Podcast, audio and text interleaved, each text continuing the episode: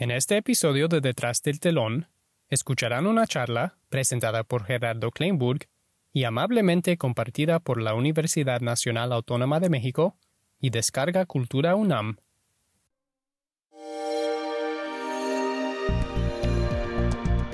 Descarga Cultura. Punto UNAM.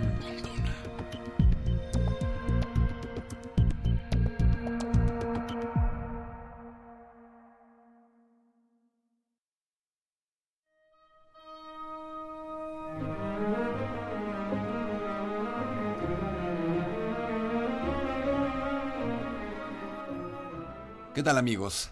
Soy Gerardo Kleinburg y les doy las gracias por acompañarme una vez más para que hablemos de ópera aquí en Descarga Cultura UNAM. El día de hoy he decidido hacer algo que probablemente se me complique un poquito. Hablar de un compositor del tamaño, de la talla de Richard Wagner y al mismo tiempo aludir a El Oro del Rin, Das Rheingold, la primera de las cuatro óperas que conforman la celebérrima tetralogía conocida como el anillo del nivelungo. Hablar de Richard Wagner no es hablar de cualquier compositor. Es meterse de entrada en un enredo en el que el que no cae resbala. Estamos aludiendo al compositor sobre el cual más páginas y páginas, más tinta se ha vertido en la historia de la llamada música de concierto. Estamos hablando, indudablemente, de la figura más polémica que haya nacido entre los compositores y una de las figuras más difíciles, complejas y, si se me permite el término, reprobables en términos personales, en términos humanos y éticos de la historia del arte. ¿Por qué, entonces, si Richard Wagner merece este rosario de calificativos negativos de mi parte de entrada, ¿por qué amerita una de nuestras charlas? Porque Richard Wagner es un genio sin precedentes, un genio desproporcionado. No en balde uno puede hablar de antes y después de Wagner para hablar de la historia de la música y particularmente de la ópera. Por lo tanto, intentaré hacer un muy breve, sucinto recuento, glosado, de la vida, de la obra de este compositor que nace en Leipzig el 22 de mayo de 1813, que muere en Venecia el 13 de febrero de 1883. Un hombre que de entrada es hijo de un muy modesto trabajador administrativo en una oficina de policía en Leipzig, no puedo decir de Alemania porque Alemania está en cierne, la unificación de esa nación es un proceso que se está llevando a cabo, se está desarrollando en vida de Wagner. Es hijo también de la hija de un pastelero y es un hombre, es un niño, es un bebé que pierde a su padre a las cuantas semanas de haber nacido.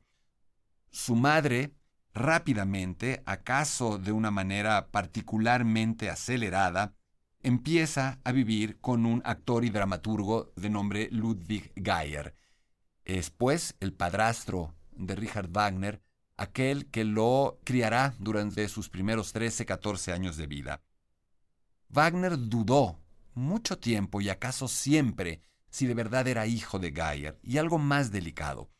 Wagner pensaba, probablemente de manera equivocada, que Geyer era judío, por lo tanto, Richard Geyer, ya que así firmó durante los primeros 14 años de su vida, así se llamó Richard Wagner, pensó o pudo pensar que era judío. A la luz de esta información, el antisemitismo brutal, extremo de Richard Wagner, sí, un antisemitismo que se dice, se me dice, era nada inusual en muchos de los militantes de izquierda nacionalistas que buscaban la unificación alemana.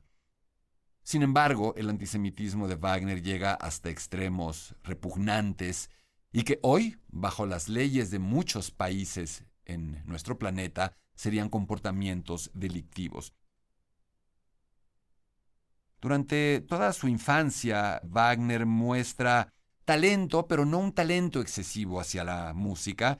Se educa en algunas otras ciudades, tiene un descubrimiento que para él es capital, hacia 1828, muy jovencito todavía, de la música de Beethoven, las sinfonías de Beethoven, en particular la séptima, la novena. También en 1829 descubre en una función de ópera lo que puede alcanzar una soprano. Wilhelmine Schröder de Vrindt, una soprano dramática, inocula en Wagner esta idea del poder escénico, del poder de la ópera, del poder de la voz. Wagner nunca olvidará y siempre estará consciente de estas dos influencias determinantes, la de una actriz cantante, la de un músico titánico como Beethoven, e incluso la de su propio padrastro que lo acerca de manera muy precoz al teatro, a la dramaturgia, al histrionismo. Es importante, y aquí podemos ir glosando un poco con otros temas, con otros conceptos ya más de análisis musical, que Wagner nace en un momento en el que su cultura vive el pleno romanticismo germano. Es en algún sentido figurado hijo musical, hijo artístico de Karl Maria von Weber.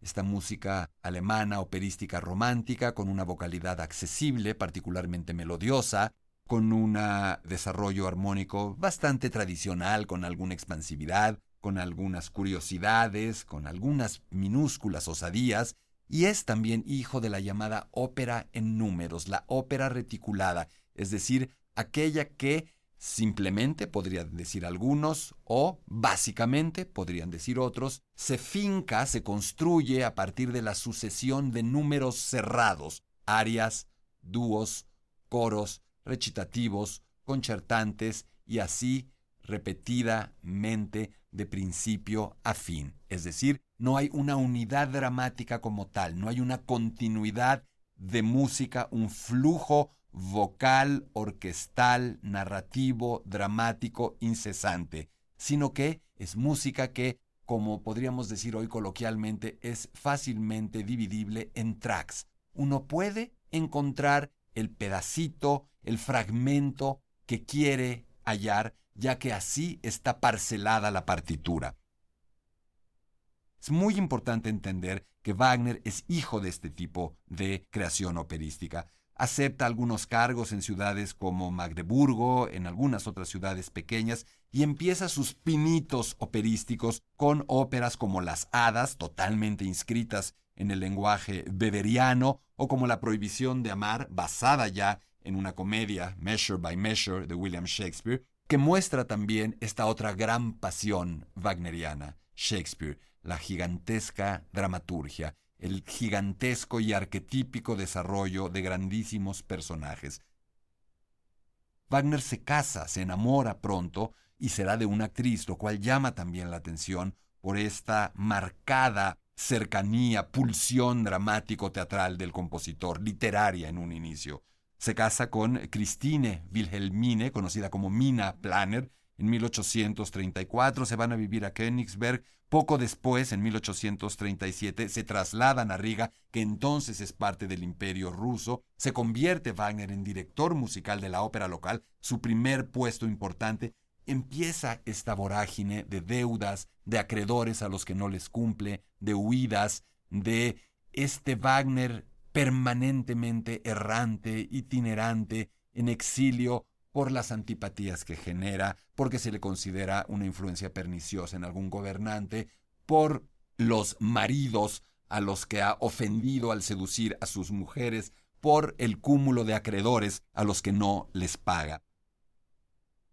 Así es que Wagner y su mujer Mina se van hacia 1839 a Londres y es en ese trayecto donde sucede algo que parece que es determinante en la vida, la psique y la obra de este compositor.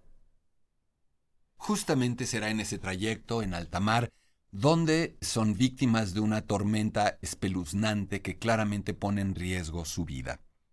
Llegan a Londres, milagrosamente, y es en ese trayecto en el que Wagner incuba la idea del holandés errante, de este barco fantasma cuya única tripulación es un solo hombre, un capitán, un holandés, errante, y que va de naufragio en naufragio, metafórico o meteorológico, vaya usted a saber, pero es la historia de este hombre que no termina de estar en ningún lado, que no pertenece a ningún lado, que es expulsado de todos los puertos, de toda esa tierra firme y que solamente podrá encontrar un destino verdadero, un lugar donde morar a través del amor, de la redención del amor.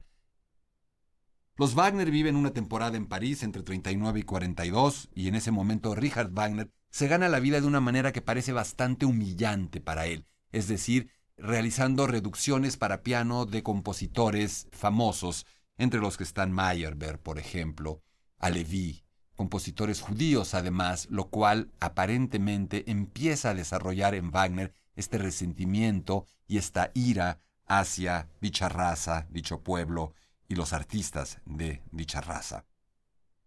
Poco después logra regresar finalmente a su tierra anhelada, se establece en Dresde y ahí va a vivir durante cinco o seis años más.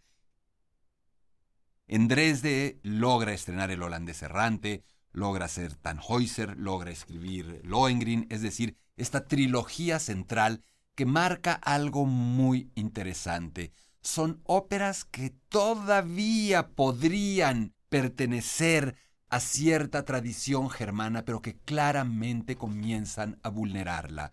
Son óperas en las que Wagner empieza a experimentar de manera cada vez más radical, más insistente en osadías armónicas, en una orquestación cada vez más grande, más pesada, más densa, más participativa, más demiúrgica, más narrativa, y por lo tanto una serie de partituras en las que la voz tiene que empezar a hacer otras cosas. Se empieza a desarrollar esta línea de canto, estas tesituras wagnerianas que implican una nueva vocalidad en la que los cantantes deben llevar a un límite no normal, no convencional, que vulnera la tradición y la técnica vocal establecida y que en muchos momentos arriesga y lastima las voces de los intérpretes wagnerianos. Es muy importante ese periodo de estancia en Dresde porque Wagner vive ahí una implicación directa en un movimiento político izquierdista, socialista, antiimperialista, de unificación, de búsqueda de conformar esta nación alemana a partir de estos reinos, de estos estados pequeños, independientes, que si bien están unidos por una lengua, por tradiciones, no han terminado de alcanzar la unidad política. Será justamente en esta insurrección en Dresde en 1849, en rechazo a Federico Augusto II de Sajonia, que no ha aceptado una nueva constitución mucho más liberal, mucho más democrática. Será, decíamos, en este levantamiento militar en el que Wagner participa, aparentemente con menos heroísmo y menos protagonismo del que él nos quiere hacer ver, pero sí con una participación real como vigía, como una persona que está atenta en puestos físicos de altura para poder avisar a los chicos que están en las barricadas de que el ejército imperial se acerca. Será justamente a partir de esta breve y rápidamente sofocada rebelión que Wagner tiene que sufrir su verdadero primer gran exilio. Tendrá que exiliarse en Zúrich, en Suiza, durante aproximadamente 12 años. Todavía antes de salir, se dirige a Franz Liszt, que es el director de la ópera, para pedirle que en Weimar en 1850 pueda estrenar esa obra que ha dejado terminada, pero que claramente no podrá ver estrenada por haber estado ya proscrito políticamente. Me refiero, por supuesto, al Lohengrin. Y en ese 1854, un poco más adelante, ya en Suiza, Wagner hará un descubrimiento trascendental para su vida, su obra y para el oro del Rin y la tetralogía de la que hablaremos un poco más adelante. Me refiero al descubrimiento de la filosofía de Arthur Schopenhauer.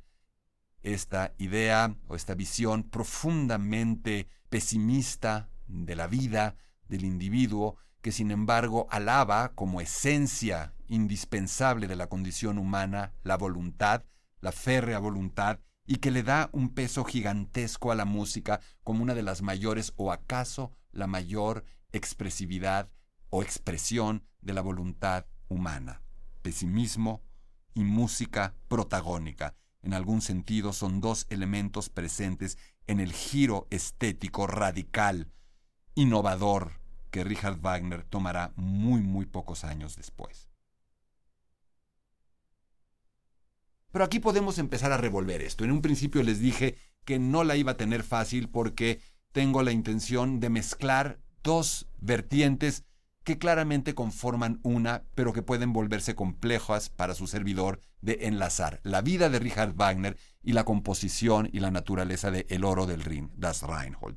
La primera ópera que conforma el Anillo del Nibelungo, magna tetralogía wagneriana que cambió la historia del arte de Occidente, cuando menos.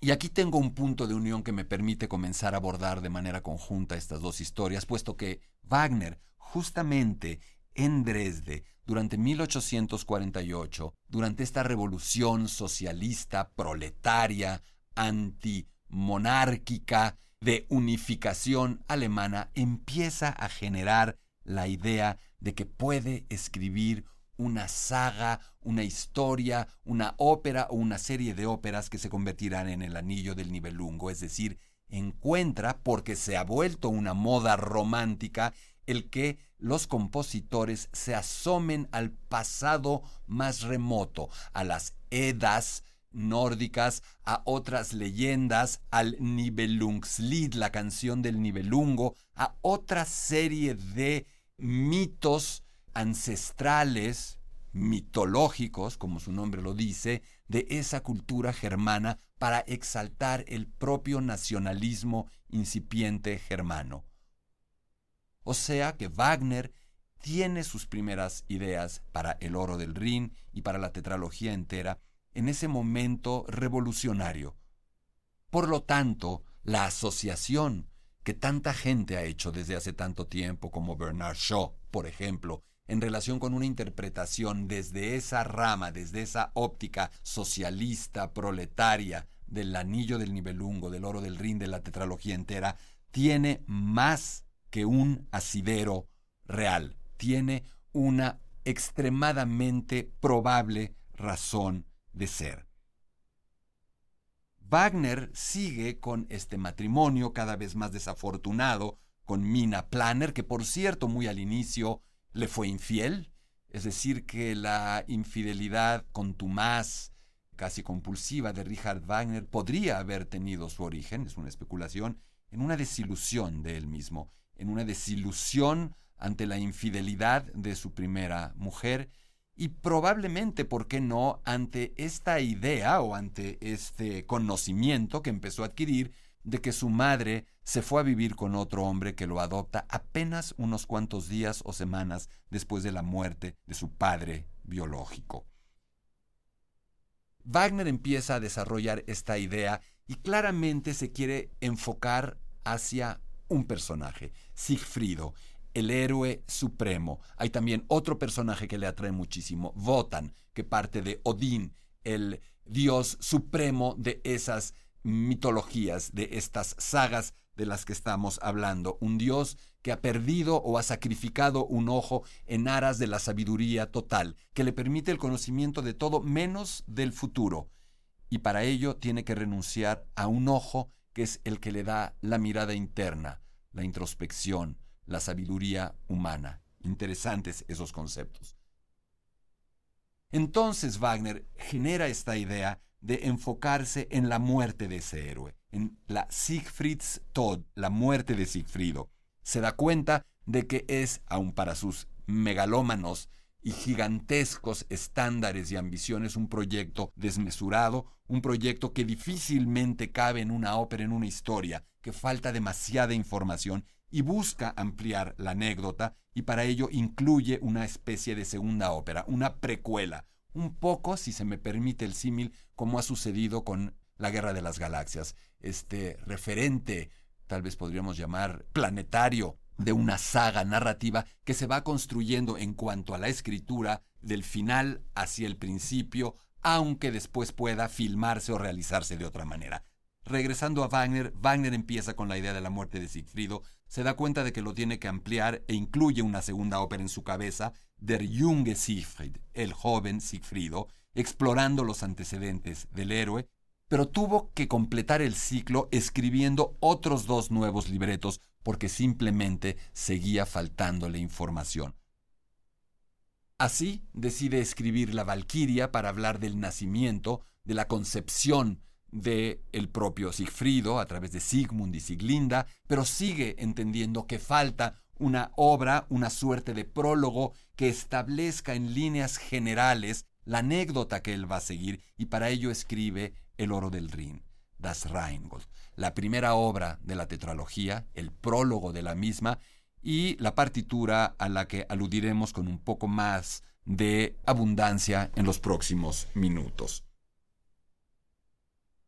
Entonces tenemos a este Wagner que está en Zúrich, exiliado, profundamente decepcionado de su relación matrimonial, profundamente afectado por el pesimismo schopenhaueriano y además un hombre que justamente en ese periodo va a escribir obras vergonzosas y grotescas en la historia del arte, como es el judaísmo en la música, uno de los más graves textos de antisemitismo jamás escritos, pero por el otro lado escribe obras como la obra de arte del futuro, en el que alude a la Gesamtkunstwerk, ahora lo detallaré, y algunos otros elementos o algunos otros textos y ensayos como ópera y drama en los que describe la estética del nuevo drama musical que está usando para crear las óperas del ciclo de este anillo del lungo que ha concebido. Y aquí podemos glosar un poco con otros términos, con otros conceptos o más bien abundando en nociones musicales. La Gesamtkunstwerk wagneriana, la obra de arte total, una obra en la que todo debe concurrir, fundirse y confundirse con la misma importancia, con la misma envergadura. Música, orquestación, literatura, teatro, historia, filosofía, artes visuales, trazado escénico e incluso arquitectura. Esa obra, esa idea desmesurada, desaforada de creación total es tan extrema que precisará de un teatro, de un inmueble único, jamás concebido ni construido antes y que el propio Wagner desarrollará para que pueda albergar este proyecto que no se conoce, este proyecto con características que un ser humano jamás en su vida ha intentado lograr. Wagner comienza a componer ya propiamente el oro del Rin en noviembre de 1853. Entre 1853 y 1854 compone el oro del Rin y Wagner avanza rápidamente. En 1857, apenas cuatro años después de arrancar, ha escrito El oro del Rin, Das Reinhold, ha escrito La Valquiria y ha escrito tres cuartas partes de Sigfrido. Prácticamente ha alcanzado su objetivo en un tiempo inconcebible. Sin embargo, la biografía de Wagner, y esto nos permite regresar a seguir bordando sobre ella, se va a interponer. Y en Wagner la biografía es la obra y la obra es la biografía. Ningún otro compositor a lo largo de la historia de la ópera ha buscado con tal denuedo que su vida y su obra se confundan, que las historias y las anécdotas de sus óperas sean también las anécdotas de su vida y viceversa. Cuando alguien me preguntó de qué se trata el oro del Rin, mi respuesta fue simple y se hace extensiva a toda la obra de este compositor. Toda la obra de este compositor se trata de Wagner. Es la megalomanía y el egocentrismo totales. ¿Eso es malo? No forzosamente. Eso no es malo si uno no tiene que convivir con Wagner, si uno no es su amigo, si uno no es su mujer, si uno no es su mecenas, si uno no es alguien de su entorno, si uno es simplemente un espectador de esa obra a tantos años de distancia, es irrelevante y por supuesto que parece justificarse. El producto que Wagner nos ha entregado es de una megalomanía y de un egocentrismo sublimes y logrados, cabalmente logrados. ¿Por qué se cruza la biografía? Porque justamente en ese periodo, Wagner ha sido adoptado por otro de sus muchos mecenas, en este caso Otto Wesendonck. Otto Wessendonck es un comerciante en seda enormemente rico, que tiene una villa majestuosa, que tiene un jardín majestuoso y dentro de ese jardín hay otra pequeña villa en la que Wessendonck le dice a Wagner y Mina, su mujer, establezcanse aquí. Es el protector ideal. Paga todas sus deudas, le da casa, le da comida, le da estipendio y le dice, siéntate a componer, haz tu música, haz tus óperas, que en ese momento son precisamente la tetralogía. Está enfrascado en la composición de eso. Pero, oh detalle, Otto Wessendonck está casado está casado con una mujer atractiva, joven, intelectual, escritora, poeta, de nombre Matilde Wesendonck. Wagner se enamora de ella, ella entabla una suerte de relación con él que no nos queda clara, la de ella con él, la de él con ella parece de un amor enloquecido, pero sobre todo de un amor que busca una musa. Ellos entablan esta suerte de relación en la que hoy nos queda claro, Matilde Wesendonck nunca se clavó de más, como diríamos hoy, nunca pensó abandonar a su marido. No está de más suponer que el propio Wesendonck puede haber tenido conocimiento desde el principio de esa relación que le pareció en algún sentido, en alguna medida, no sé si liberal o perversa, le pareció inocua. Wagner vive esta relación su mujer está ausente en varios periodos y Matilde Wesendonck va todas las noches a esa pequeña villa en el jardín de la propia mansión de ella y su marido a ver a Wagner, a escuchar la música que Wagner hace y a vivir esta suerte de idilio nocturno. Y si algo se trata, Tristana y Solda, es un idilio nocturno. Con todo este pesimismo schopenhaueriano, con toda esta relación con esta nueva musa que es Matilde Wesendonck, con este idilio nocturno prohibido en la oscuridad, no en un bosque, pero en un jardín casi boscoso de esa casa, Wagner toma una decisión que todavía hoy nos cuesta trabajo entender. Cuando está tan cerca, o mucho más cerca, de alcanzar la otra orilla de la monumental tetralogía, decide botarlo todo y sentarse a escribir Tristán e Isolda, deja, como se dice de manera casi chusca, a su Sigfrido durmiendo esa siesta debajo de un árbol y lo va a abandonar durante doce años, doce años en los que escribirá Tristán e Isolda, doce años en los que escribirá los maestros cantores de Nuremberg, doce años en los que seguirá huyendo, en los que encontrará un nuevo patrono, en los que encontrará una nueva mujer, en los que se convertirá en el Richard Wagner de la posteridad absoluta. Wagner y Matilde son descubiertos por una carta que es interceptada. Hoy tenemos indicios de que esa carta podría haber sido interceptada por voluntad propia de Wagner, puesto que en su Tristana y Solda que escribía y vivía simultáneamente en esa casa, en los encuentros nocturnos con Matilde, la pareja es descubierta, infraganti, como lo fue en la vida real a través de esa carta. Wagner tiene que huir Mina Planner, cada vez más depresiva, cada vez más infeliz y haciendo más infeliz a Wagner, ya no viaja con él. Él se refugia en Venecia. Otto Wesendonck no se enoja además, no le retira del todo el apoyo y se lo toma con mucha tranquilidad. Matilde también, y poco tiempo después Matilde está ya embarazada de Otto Wesendonck y su vida sigue sin mayores sobresaltos. ¿Acaso lo único que garantizaron o que aconteció con esa relación con Wagner es que ambos, por una u otra razón, Matilde y Otto Wesendonck, obtuvieron o se granjearon la posteridad eterna a través de Richard Wagner.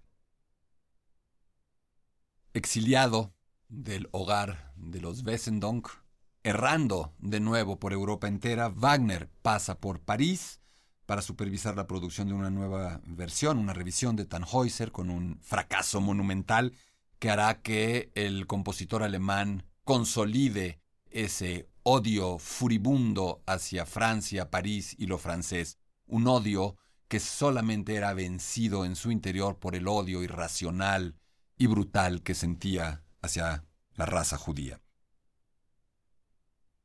Sin embargo, en 1861 se levanta la prohibición política que había sobre Wagner en la Alemania naciente después de haber huido de Dresde, y se le permite regresar. se instala en Biebrich, en Prusia, y comienza a trabajar y a terminar Los Maestros Cantores de Nuremberg, su única comedia de madurez.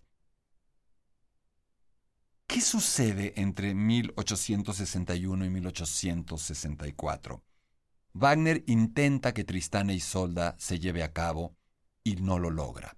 ¿Por qué? Porque lo que ha escrito es simplemente una monstruosidad.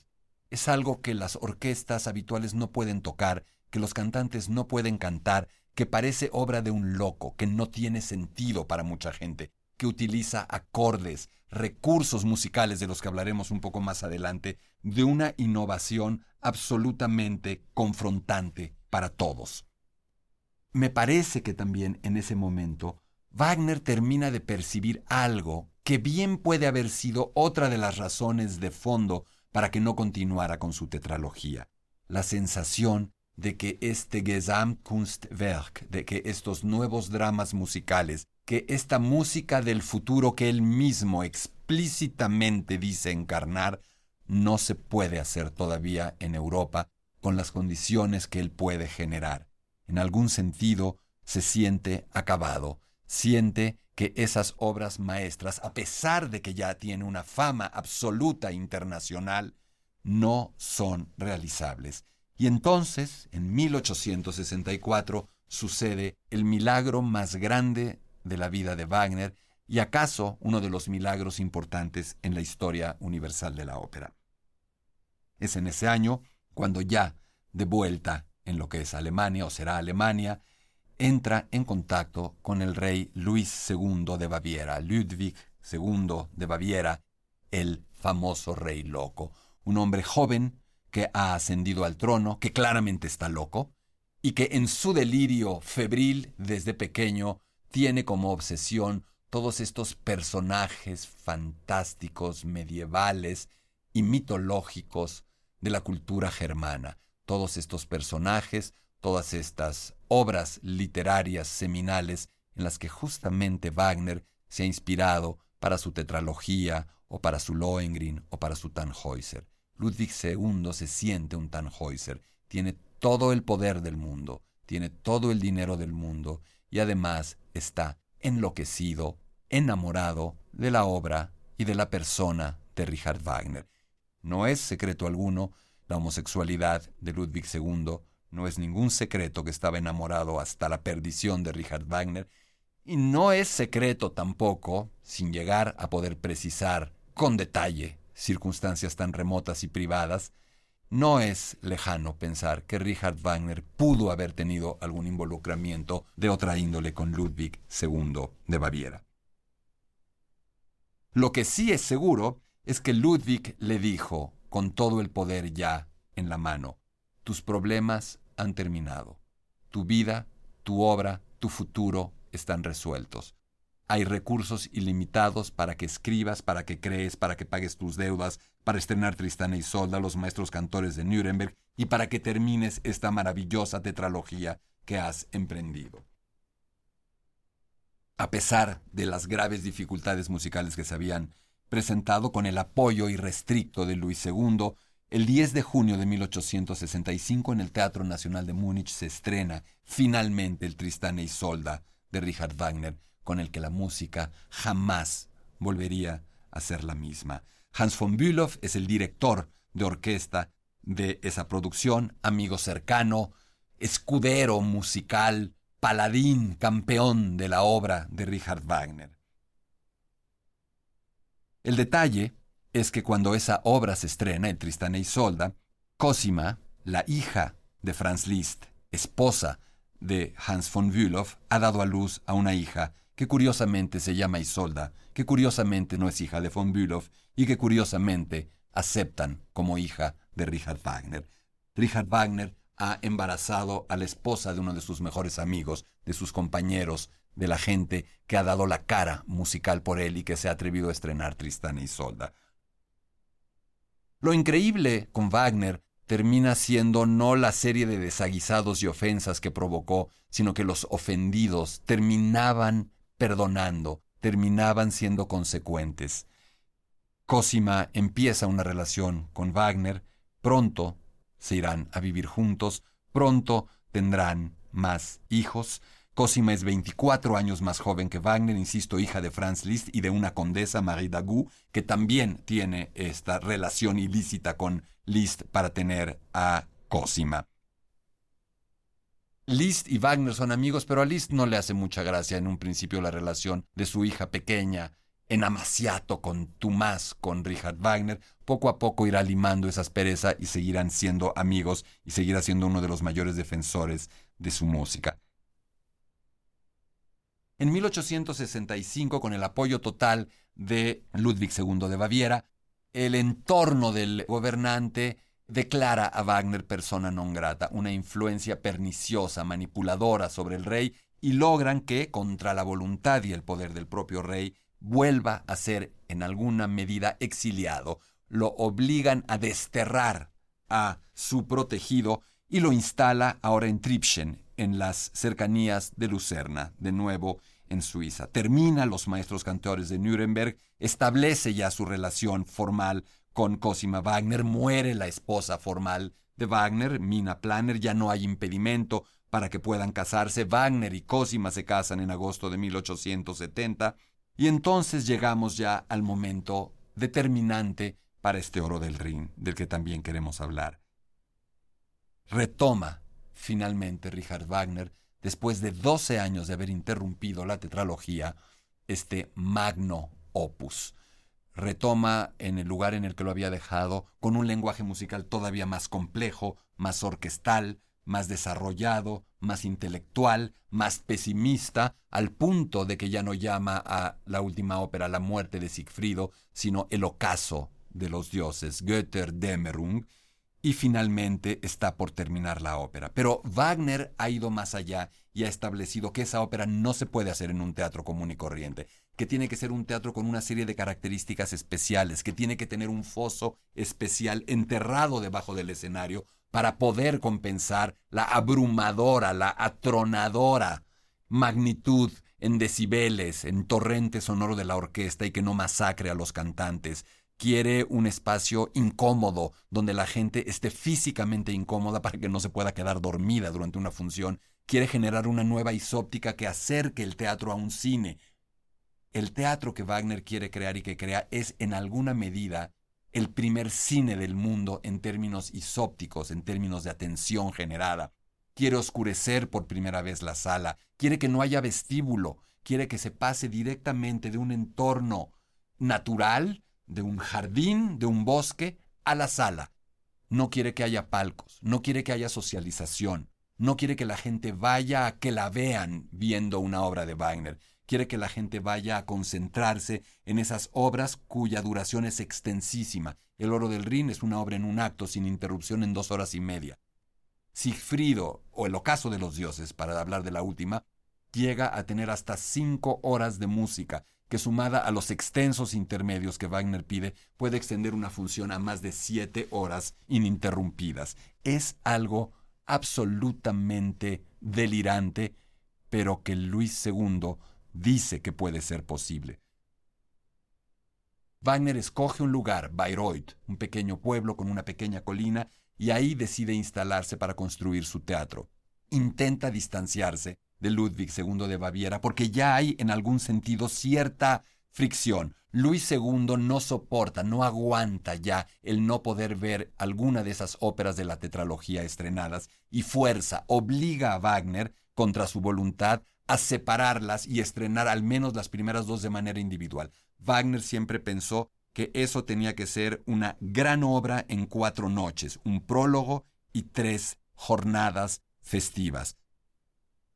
Ludwig II lo obliga justamente en ese 1869, el 22 de septiembre, en Múnich, a estrenar de manera independiente y contra la voluntad de Wagner el Oro del Rin, y al año siguiente, en 1870, lo mismo con la Valquiria.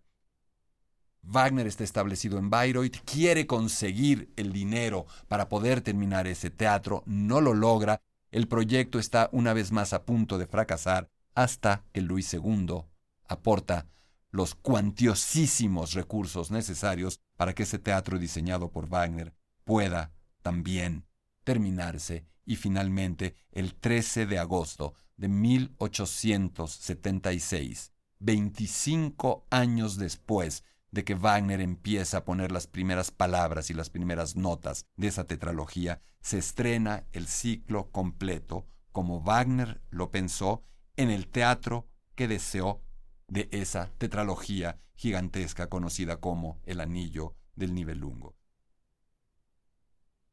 Después habrá una ópera más en 1877, Parsifal. Los males cardíacos de Wagner se acentuarán y para hacer esta historia un poco más corta y redondearla en términos biográficos, el 13 de febrero de 1883, Wagner fallece en Venecia a causa de una fulminante crisis cardíaca.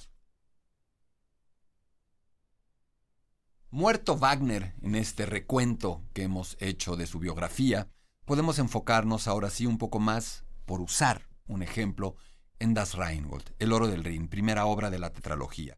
Esta historia que surge de los fondos del río Rin, donde una serie de ondinas de damas del Rin custodian el oro natural, ese oro que es tan preciado y que deben de salvaguardar. Habrá un enano, un nivelungo, que codiciará primero el amor de esas chicas, su cuerpo, y que al ser literalmente rechazado por ellas, robará ese oro. Ese oro que le permite a aquel que forje a partir de ese metal un anillo y, pequeño, gigante detalle, renuncia al amor, tener el poder y la dominación sobre todos los seres del mundo. Y así la historia empezará a correr. Veremos cómo tenemos una serie de desavenencias entre los dioses, el dios Votan, su esposa Frika, veremos a los gigantes que le han construido una morada divina, el Valhalla, veremos cómo es un dios incapaz de cumplir sus contratos, como el propio Wagner hacía en muchos momentos, veremos también cómo está la participación de Loge, veremos a Mime, el hermano de Alberico o de Alberich, en fin, esta historia que se va desenvolviendo y que solo acarrea desgracia, problema, maldiciones a todos aquellos que van poseyendo, codiciando, robándose, despojándose de ese oro, de ese anillo. Veremos también en este oro del Rin a la diosa de la tierra, a la madre tierra, a Erda, diciéndole a Botan que no sea tan codicioso, diciéndole a Botan que ese anillo puede acarrear un peligro inmenso y pronosticando hacia el final de esta primera ópera de la tetralogía, de este prólogo, la destrucción de los dioses, el ocaso de los dioses, que llegará muchísimas horas más de música después, al término de la última ópera de la tetralogía. En el oro del Rin, Wagner perfila toda su teoría musical de una manera clara. Ya lo ha hecho con Tristana y Isolda, pero aquí lo manifiesta una vez más. La orquesta narradora, la orquesta que nos cuenta de manera paralela y casi independiente de las voces la propia historia a través de los llamados motivos conductores. Wagner los bautiza como Grundthemen, temas tierra, temas raíz, temas cimiento, mientras que hoy conocemos a estos Grundthemen como Leitmotiven, motivos conductores. ¿Qué es un motivo conductor? Un motivo conductor es una suerte de etiqueta, de post-it musical, de marca texto sonoro con el cual Wagner identifica a través de un acorde, de un intervalo, de una melodía, de un fragmento de melodía, a personajes, a interacciones de personajes, a emociones, lugares, objetos. Es decir, todo lo que aparece, todo lo que sucede en el anillo, todo lo que se toca, se ve, se sufre, se siente en el anillo, tiene una microfotografía musical que aparece una y otra y otra vez a lo largo de la ópera. Son cientos de motivos conductores que se repiten miles de veces y que terminan modificándose miles y miles de veces a lo largo de la tetralogía y que terminan conformando una narrativa musical autónoma. Por otro lado, Wagner explotará el hipercromatismo.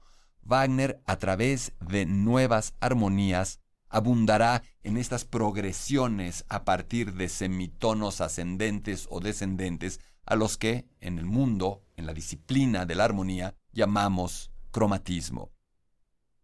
Wagner también desarrollará una nueva tensión armónica y musical. Explotará, desarrollará, inventará nuevos acordes, acordes que pueden tener precedentes acaso muy lejanos o muy escasos y en algunos momentos acordes completamente nuevos, acordes que generan una tensión inmensa y que Wagner no resuelve, sino que convierte en mayor tensión y mayor tensión y mayor tensión durante horas enteras, hasta producir en el espectador literalmente un estado, casi diría yo, psicoactivo de conciencia alterada. Uno podría, claramente y sin temor a equivocarse, clasificar muchos momentos de la obra operística de Wagner como drogas, como algo que más allá de la música está incidiendo directamente sobre nuestro cerebro para provocar algo que no tiene precedentes. No conforme con esto, Wagner necesita una nueva orquesta, no solo más numerosa, no solo enterrada por debajo del escenario para disminuir acústicamente su poderío, sino una orquesta con nuevas texturas, nuevos sonidos. Muchos de ellos los puede alcanzar simplemente a través de innovadoras combinaciones texturales de las familias de la orquesta. Pero muchos otros sonidos son tan inimaginables con los instrumentos existentes que Wagner decide crear nuevos instrumentos, diseñar nuevos instrumentos y mandar fabricar nuevos instrumentos.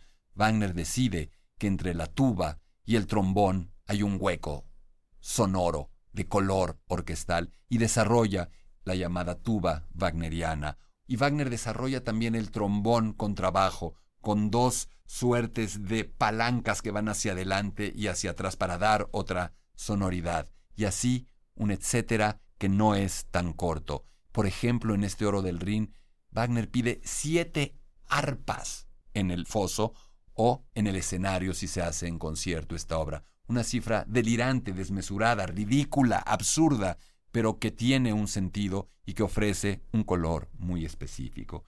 Y por supuesto, como consecuencia de todo esto, el oro del Rin, el nuevo drama musical wagneriano, precisa de nuevas voces, voces infinitamente más potentes, resistentes y metálicas que las que existían, voces que traten de desarrollar una nueva vocalidad, una nueva técnica vocal, ya que bajo los parámetros tradicionales de la técnica vocal, las obras de Wagner están mal escritas, están escritas contra la voz y no para la voz. Recordemos que apenas 15 días después del estreno de Tristán e Isolda, el tenor que se atrevió a cometer el papel literalmente falleció por una crisis cardíaca, muy probablemente producida por el esfuerzo sobrehumano de esos ensayos y esas funciones.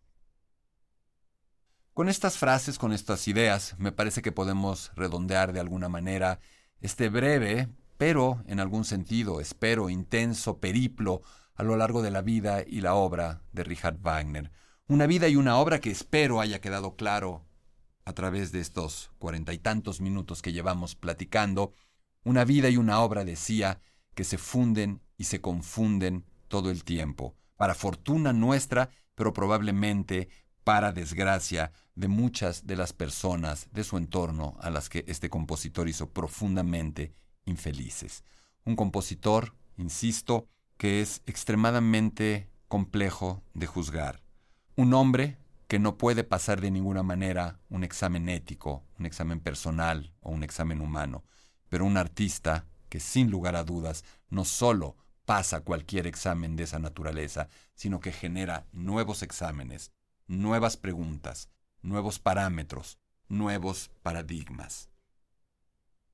Yo querría, amigos, terminar estas claramente, no sé si confusas, pero al menos sí contradictorias y complicadas palabras para su servidor, citando una frase muy famosa del director de orquesta y compositor judío Leonard Bernstein, que decía, Te odio, Richard Wagner, pero te odio de rodillas. Si te ha gustado escuchar Detrás del telón, no te pierdas un episodio. Suscríbete y deja un comentario en Apple Podcasts, Spotify o cualquier plataforma que uses. No olvides compartir este podcast con tus amigos en Twitter y Facebook. Nos vemos en la ópera.